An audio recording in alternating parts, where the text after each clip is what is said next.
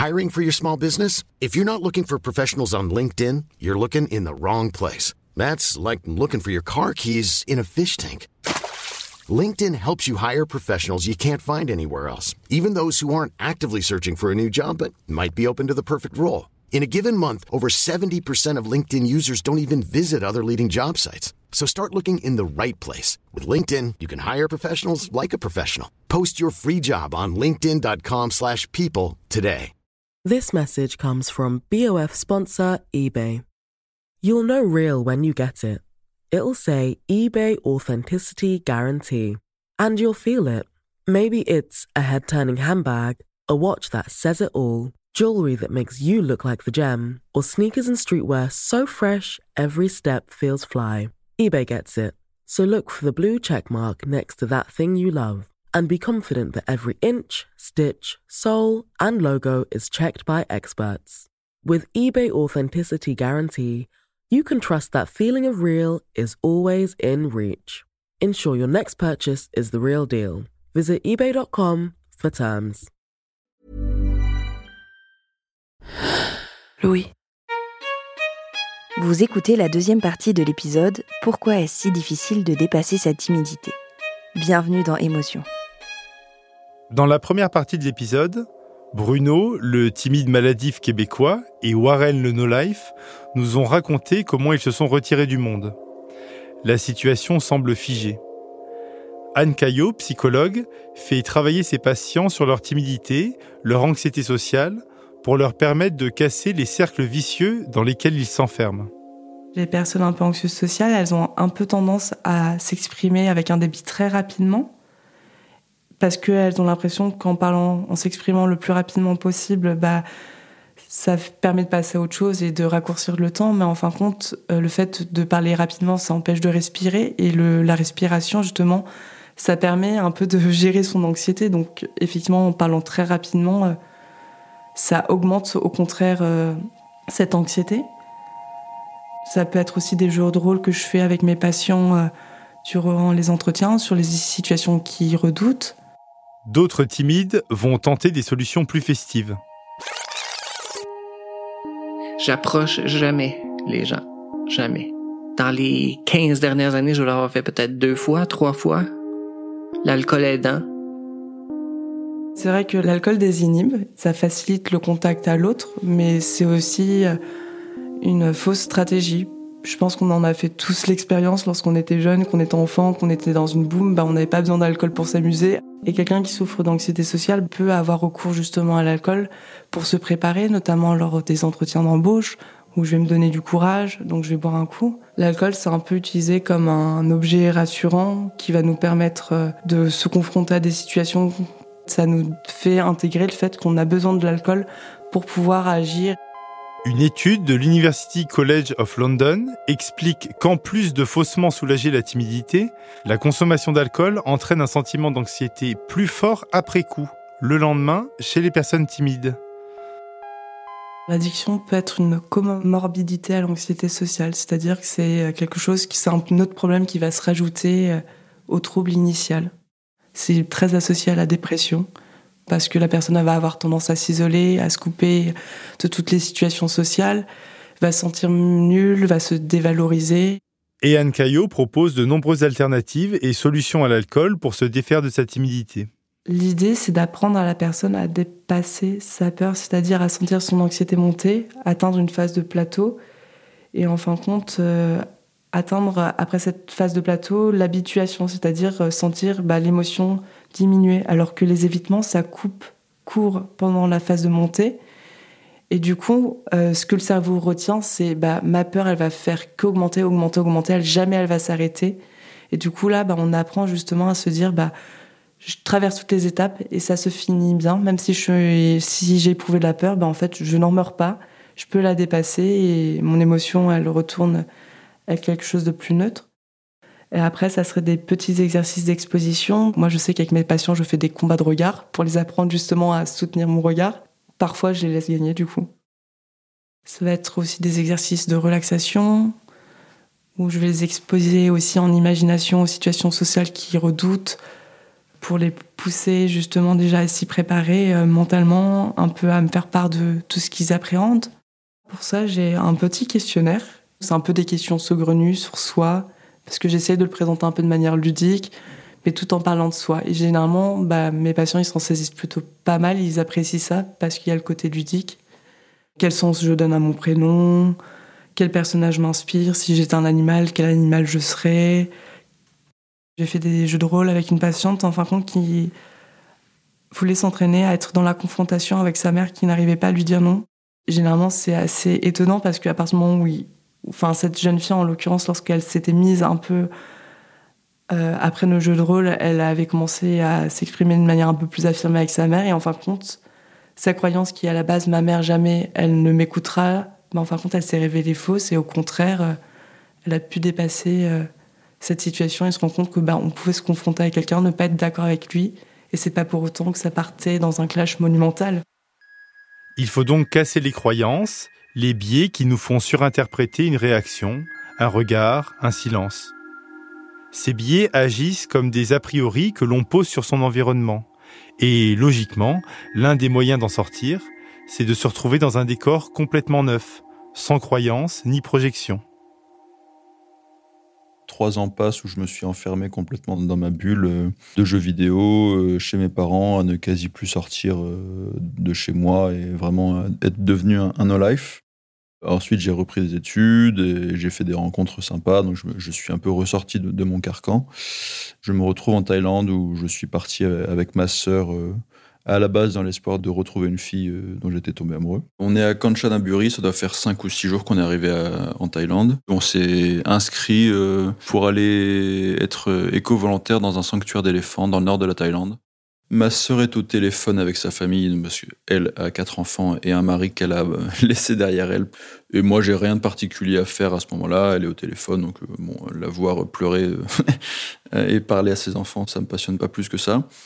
Et je vois ces deux mecs qui sont euh, devant une carte euh, de la Thaïlande en train de papoter, euh, des, jeunes qui doivent avoir, je sais pas, 25, 30 ans, quelque chose comme ça. Je vois qu'ils ont l'air de loin de parler un peu de leur projet et d'essayer de, de, planifier un peu les choses.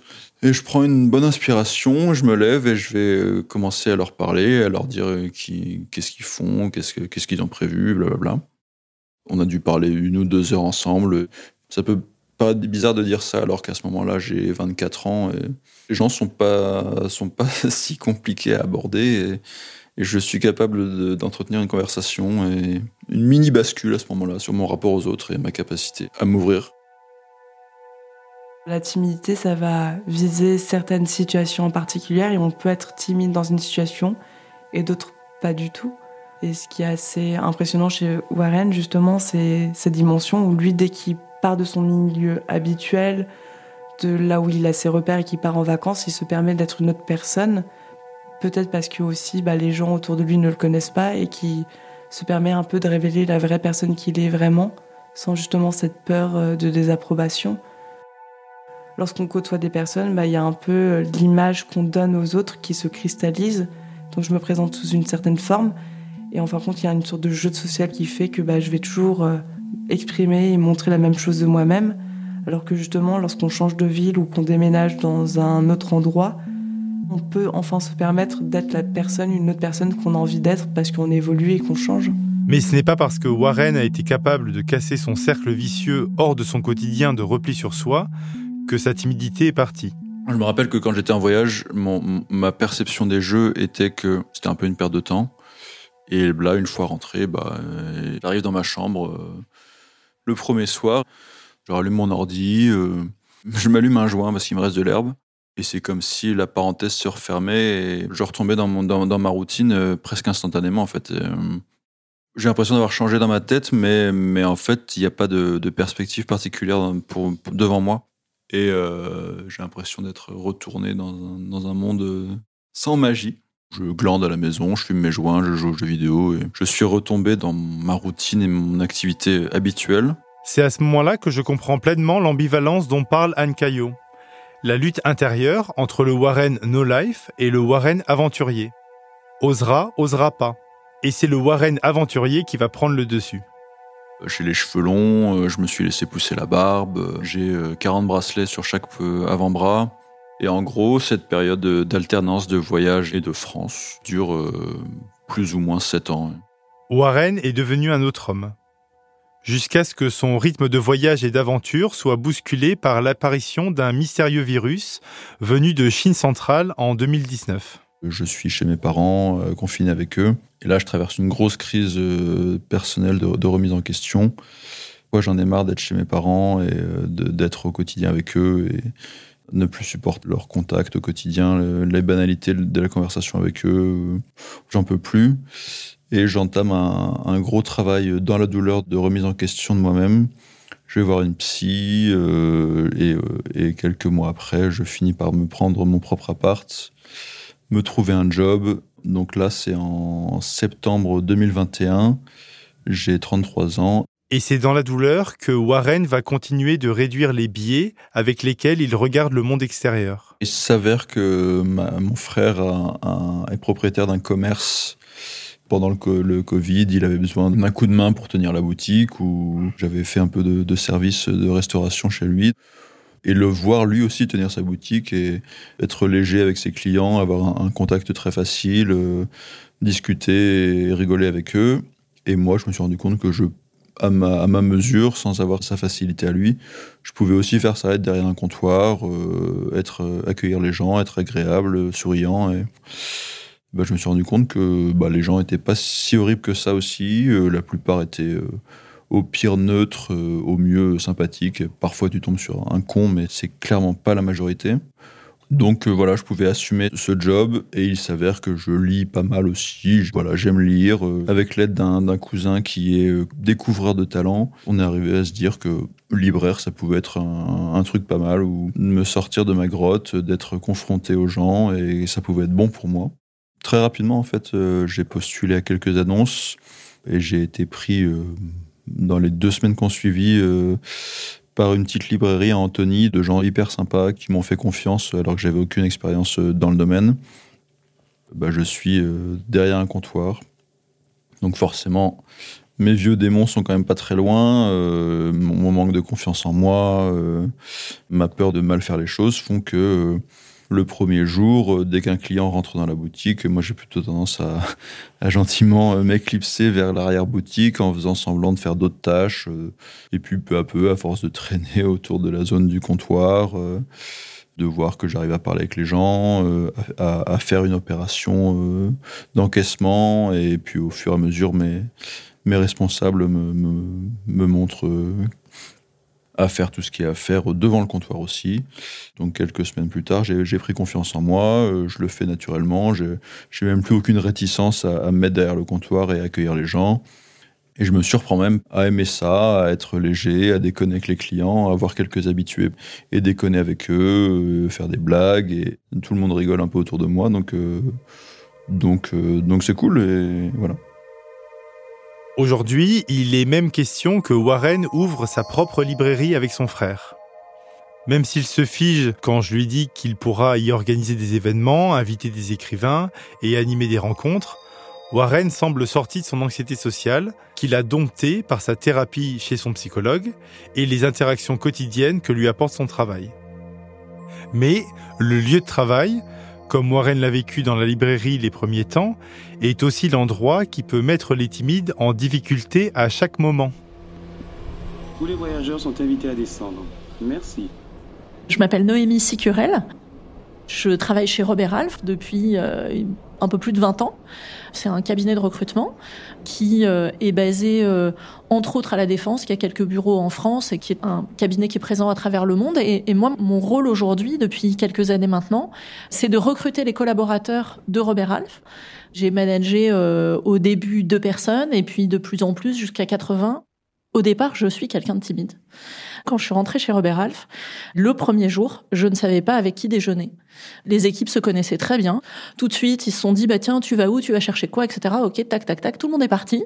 Et en fait, je n'ai pas osé aller voir quelqu'un pour dire, bah tiens, euh, est-ce que tu peux m'emmener déjeuner ou est-ce que je peux aller, etc.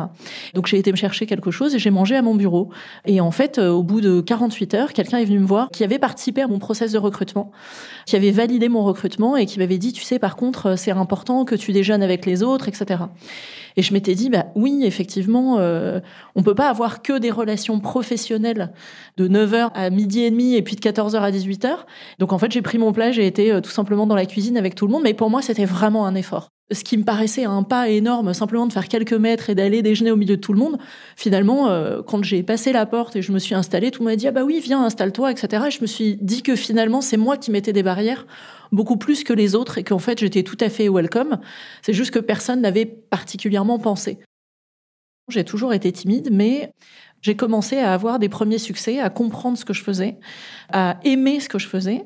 Et finalement, j'ai pris confiance en travaillant beaucoup et en, étant précise sur ce que je faisais. Et en fait, plus j'étais précise, plus je travaillais, plus j'étais consciencieuse, plus finalement j'arrivais à avoir des résultats et je me disais que mon travail me permettait d'aller au-delà de cette timidité et de gagner en confiance parce que très souvent en fait, c'est un manque de confiance. On n'a pas confiance en ses compétences, on se sent pas forcément légitime, crédible. On se dit est-ce que je vais intéresser mon interlocuteur? Et en fait, en travaillant sur des bonnes questions, sur de la pertinence, ben, j'ai vu que mes interlocuteurs étaient intéressés. Et donc, du coup, ça m'a permis de vaincre cette timidité. Noémie Sicurel pense que les timides ont besoin d'une attention particulière, d'être repérés, compris et révélés pour libérer leur potentiel. Je me souviens avoir recruté une consultante, j'avais un CV devant moi qui était extrêmement intéressant, elle m'intéressait beaucoup. Et puis je suis rentrée dans la salle, la première phrase, elle est devenue rouge écarlate. Et je me suis dit, mais en fait, c'est une pépite. C'est à moi de la mettre à l'aise. Donc, je lui ai posé des questions sur des succès très opérationnels qu'elle avait eus dans ces six derniers mois. Et donc, elle a pris confiance pour qu'ensuite, je puisse, une fois qu'elle est en confiance, puisse lui poser des questions qui sont peut-être un peu plus difficiles. Et donc, il faut absolument que je passe par ça et je jugerai, enfin, j'évaluerai après, une fois que j'aurai, je serai rentrée dans cette deuxième phase. Je pense qu'un certain nombre se serait arrêté au bout de quelques minutes en disant bon, elle n'a pas l'interaction sociale, elle est trop timide, je passe. Moi, j'ai voulu aller un peu plus loin et j'ai fait un pari euh, qui m'a semblé très intéressant. Et en fait, euh, elle, ça a été une excellente consultante. En fait, la timidité n'est pas forcément un défaut sur le plan professionnel. Moi, je le vois dans les consultants que l'on recrute. Les timides, en fait, typiquement, ils vont travailler beaucoup plus la préparation de leur rendez-vous avec un client. Ils vont être beaucoup plus consciencieux, alors que quelqu'un qui a des facilités relationnelles peut se baser sur ses facilités relationnelles et y aller un peu au feeling, les mains dans les poches. In fine, euh, le timide, il fera un rendez-vous qui sera peut-être plus efficace parce qu'il va aller chercher les bons sujets et il va tirer beaucoup plus de valeur ajoutée, de matière intéressante. Et voyez, par exemple, euh, nous, on utilise euh, une technique euh, qui s'appelle le design thinking, qui est l'inverse du brainstorm, en fait. Le brainstorm, c'est vous poser une question et puis vous laissez interagir les gens. Et en fait, ce qui va se passer, c'est que très souvent, c'est celui qui parle le plus fort, qui a le plus de facilité, celui qui est le plus élevé dans la hiérarchie, qu'on va pas oser contredire, celui qui est là depuis le plus, le plus longtemps. Donc, le nouvel arrivant, il va pas oser donner ses idées. Or, il a très certainement des choses très intéressantes à dire. Le timide, il va pas prendre la parole non plus. Et en fait, le design thinking, c'est un exercice silencieux où tout le monde va écrire ses idées et en fait, on ne sait pas qui a écrit quoi. Et donc là, le timide, pour lui, c'est un exercice génial. On dit aujourd'hui qu'il y a entre une personne sur cinq et une personne sur sept qui est neurodivers, avec euh, les hypersensibles, les troubles de l'attention, euh, les dyslexiques, enfin, il y y a plein de choses. On ne peut pas passer à côté. Surtout que là, euh, sur euh, ces quelques derniers mois, on est vraiment dans un marché candidat extrêmement tendu. Donc en fait, vous pouvez pas vous passer de ces candidats-là. Donc en fait, les entreprises sont obligées de s'adapter. Mais si Noémie Sicurel arrive à s'épanouir professionnellement en acceptant sa nature timide, il existe une autre approche plus radicale, plus frontale, tenter d'arrêter d'être timide. C'est ce que nous écouterons après cette courte pause.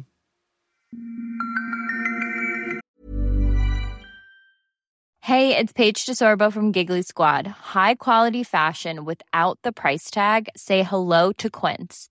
I'm snagging high-end essentials like cozy cashmere sweaters, sleek leather jackets, fine jewelry, and so much more. With Quince being 50 to 80% less than similar brands.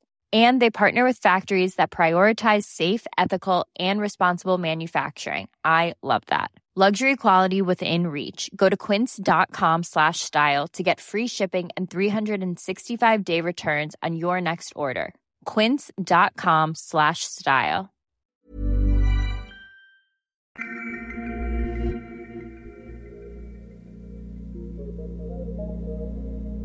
Pour éviter de vivre et revivre les ambivalences de la timidité, il faut surmonter ses peurs et dompter ses émotions. Ça me rappelle le plongeoir à la piscine quand on est enfant. Il fait peur et envie en même temps. Et un jour, on ose sauter et on a tout de suite envie de recommencer. Même si la semaine d'après, on peut ressentir la peur à nouveau. Pour plonger et se dire j'y vais, il existe de rares lieux où on combat frontalement et collectivement la timidité à la source. Alors nous sommes à la Nicolaïte de Chaillot, on est situé au 7 rue du Bouquet de Longchamp, dans Paris 16e. Nous sommes une, une, association qui a été créée en 1895 et qui est une association culturelle et sportive de la paroisse Saint-Pierre de Chaillot.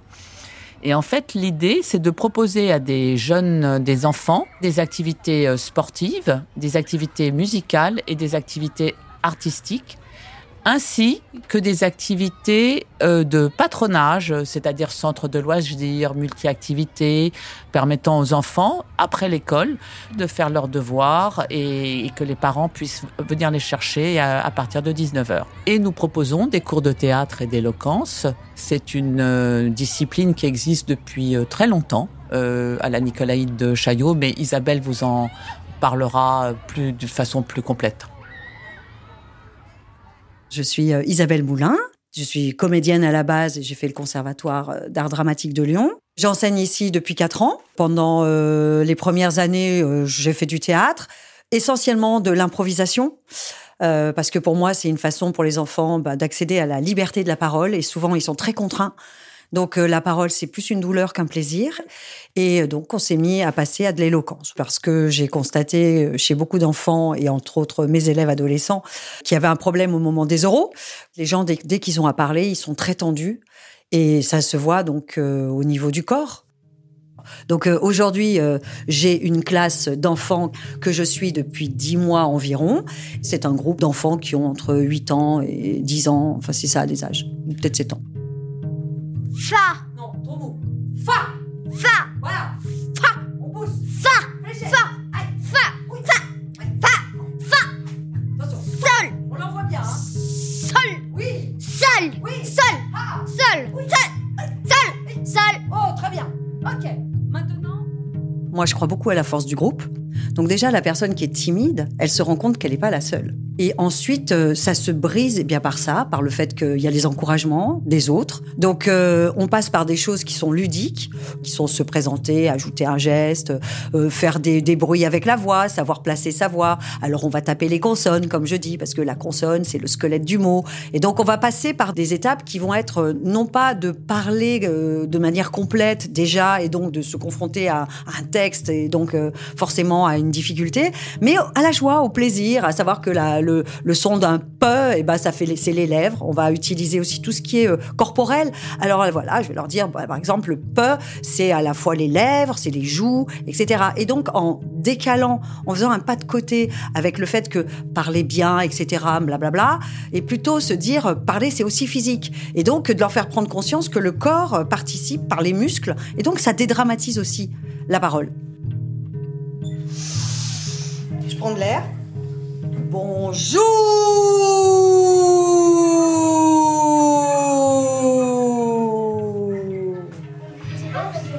Tu veux faire avec le caillou? On fait avec le caillou. Très bonne idée. Alors là, c'est je prends le caillou, le bras derrière, j'inspire et je lance. Et là, c'est ah Alors on y va. T'as proposé, t'y vas. Allez, c'est parti. Vas-y. Je ramasse, j'inspire et je lance.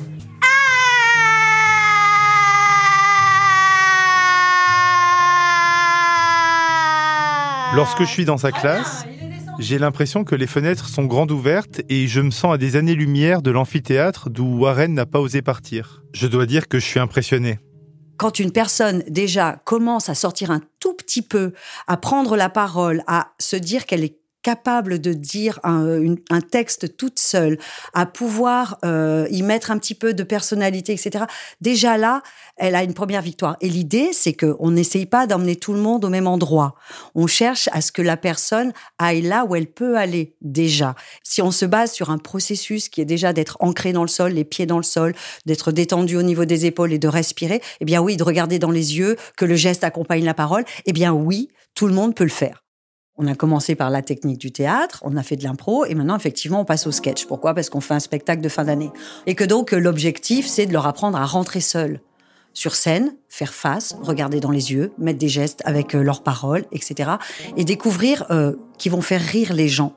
Quand on entend les gens rire de notre euh, prestation, c'est jubilatoire. Et est-ce que ça vous est déjà arrivé d'être face à un mur de timidité, à un mur insurmontable de timidité? Non, jamais. Non, parce que euh, moi d'abord j'adore ce que je fais, donc je m'amuse beaucoup. Et comme je m'amuse, bah, comme on va dire, on modélise, hein, euh, donc euh, bah, les enfants s'amusent ou les adultes s'amusent. Et j'ai des adultes jusqu'à des, des, gens qui ont plus de 70 ans, et je retrouve la même chose, c'est-à-dire qu'on va chercher l'enfance, et puis du coup c'est c'est rigolo. Ok? Alors une phrase simple. Vas-y. C'est quoi ta phrase? J'ai oublié. Il fait beau, j'ai faim. J'ai vu un cerf. J'ai vu un cerf, avec la joie. J'ai vu un cerf Très bien, une phrase.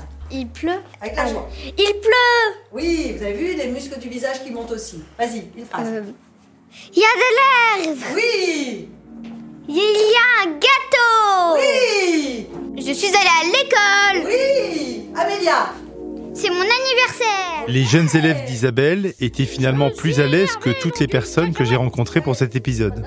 Moi compris. Mes certitudes sur la timidité ont été dans l'ensemble malmenées. J'ai réalisé qu'il ne s'agissait ni des gaffes de Pierre Richard, ni d'un trait de caractère facile à discerner. Au contraire, la timidité peut prendre des apparences multiples. Et elle ne va pas forcément de pair avec la discrétion. Est-ce que vous auriez un message pour les gens qui, pensent simplement qu'ils n'y arriveront jamais, qui voient les gens sur scène et qui se disent mais moi c'est absolument impossible de monter sur scène? Bah, je leur dirais que la première personne à avoir été très timide, c'était moi, et que j'ai été euh, longtemps une petite personne qui parlait avec une petite voix un petit peu comme ça, voilà, et que petit à petit, bah, c'est la même chose. Moi aussi, je suis sortie de ma barrière et je me suis mis à regarder les gens dans les yeux, et puis je me suis mis à me dire que j'avais droit de prendre la place comme tout le monde, mais qu'il fallait pas qu'on me la donne, fallait que je vienne la chercher. La timidité touche profondément à la maîtrise de l'image qu'on souhaite renvoyer.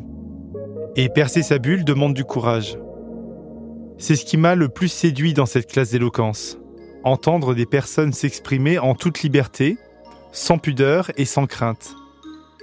Ils ont réussi un exploit ordinaire, celui d'oser parler et de dire pleinement ce qu'ils ressentent.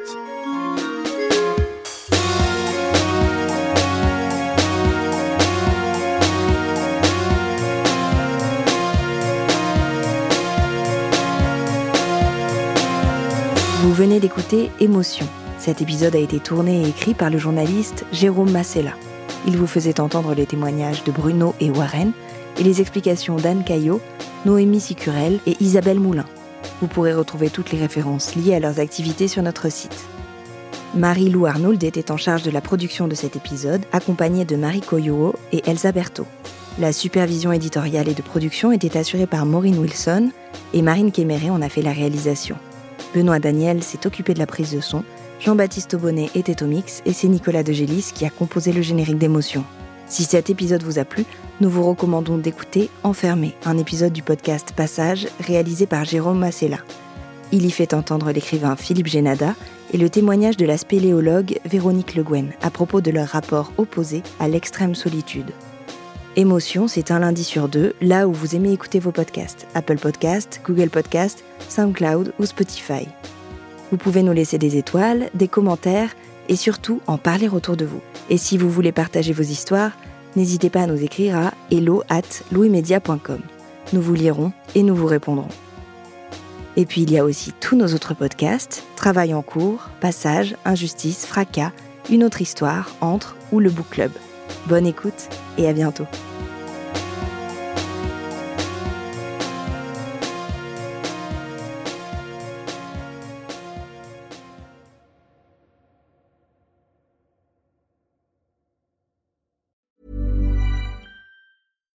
Support comes from ServiceNow, the AI platform for business transformation. You've heard the hype around AI. The truth is, AI is only as powerful as the platform it's built into. ServiceNow is the platform that puts AI to work for people across your business, removing friction and frustration for your employees, supercharging productivity for your developers, providing intelligent tools for your service agents to make customers happier. All built into a single platform you can use right now. That's why the world works with ServiceNow. Visit servicenow.com slash AI for people to learn more. This message comes from BOF sponsor eBay. You'll know real when you get it. It'll say eBay Authenticity Guarantee. And you'll feel it. Maybe it's a head turning handbag, a watch that says it all, jewelry that makes you look like the gem, or sneakers and streetwear so fresh every step feels fly. eBay gets it.